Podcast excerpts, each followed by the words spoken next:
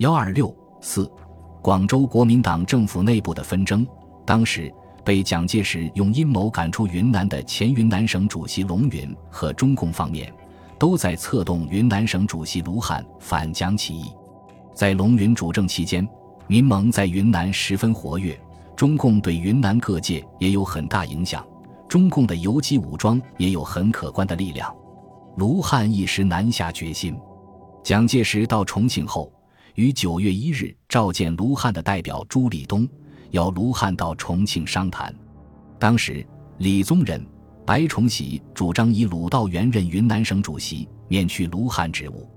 蒋介石认为，吴人本欲以滇省做剿共基地、政府后路，彼若据滇西以饶我。是仍不能做基地与后路也。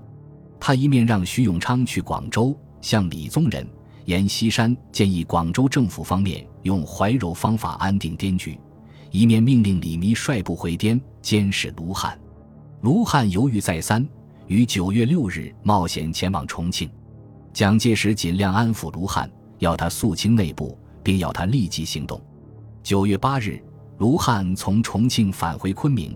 保密局长毛人凤随后即率领大批特务到达昆明，于九日夜进行大搜捕，史称“九九整肃”。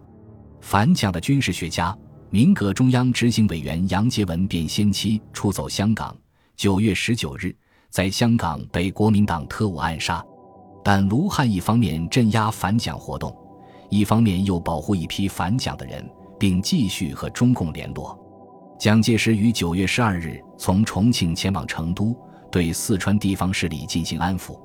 活动五天后，于十七日回到重庆。二十一日，蒋介石派蒋经国拿了自己的亲笔信，先行去昆明见卢汉。翌日，蒋亲自携张群、萧逸肃等飞抵昆明，与卢汉面谈，力图笼络卢汉。但蒋介石不敢久留，当天即离昆明前往广州。蒋介石这次在广州多住了几天，对白崇禧多方笼络。他建议于非常委员会中设立军事委员会，使行政院长兼国防部长、参谋总长及白崇禧都可以参加。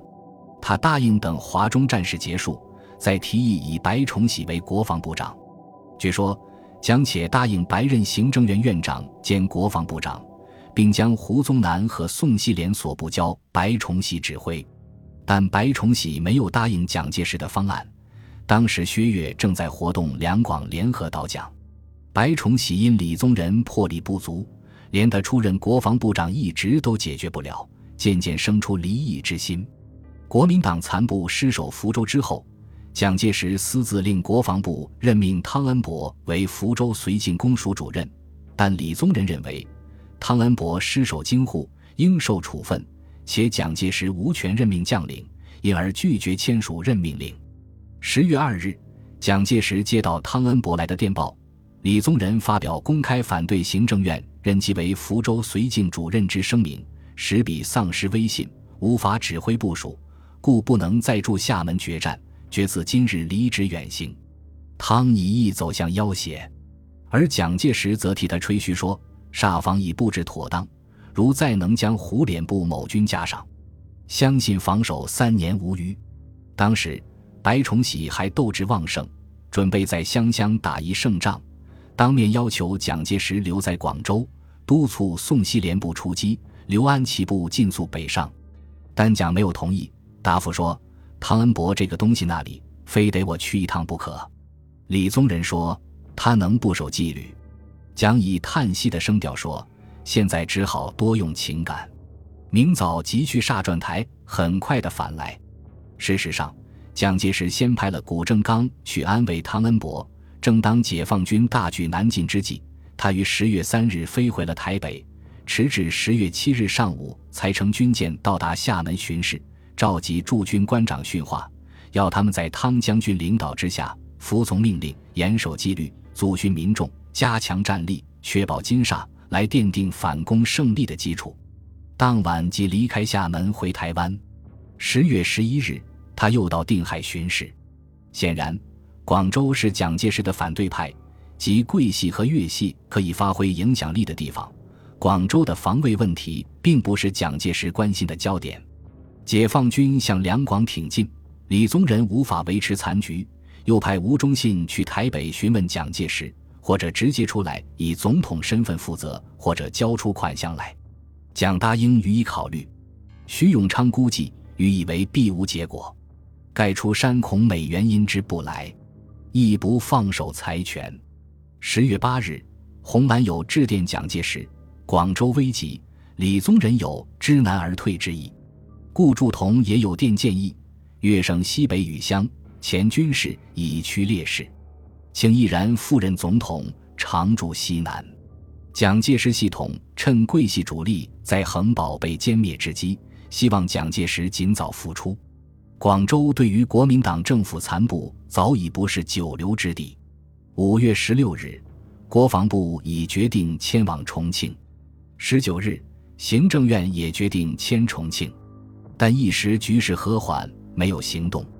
八月一日起，广州国民党政府开始部分迁往重庆，国防部分于遂两地办公。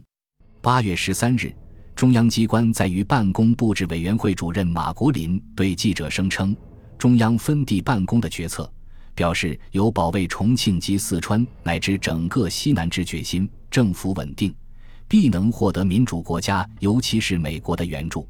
十月十一日。解放军已兵临广州城下，李宗仁于十二日零时发布总统令，宣布中央政府定于本月十五日起在陪都重庆开始办公，所有保卫广州之军政事宜，这由华南军政长官于汉谋负责统一指挥。阎锡山则早早的于十一日离开广州，飞到台北，据说是去向蒋介石要钱，因七八月军费未发清，九月。十月军政费没有着落，但当时蒋介石到定海视察去了，不在台北。阎锡山直到十四日才见到蒋介石，结果要到黄金四十万两，但被东南军政长官部就地要去了十二点五万两，其余从台北带到了重庆。这点钱只能开放军政费到本月十三日。十三日，李宗仁撤离广州，飞往桂林。其他行政长官直接飞往重庆。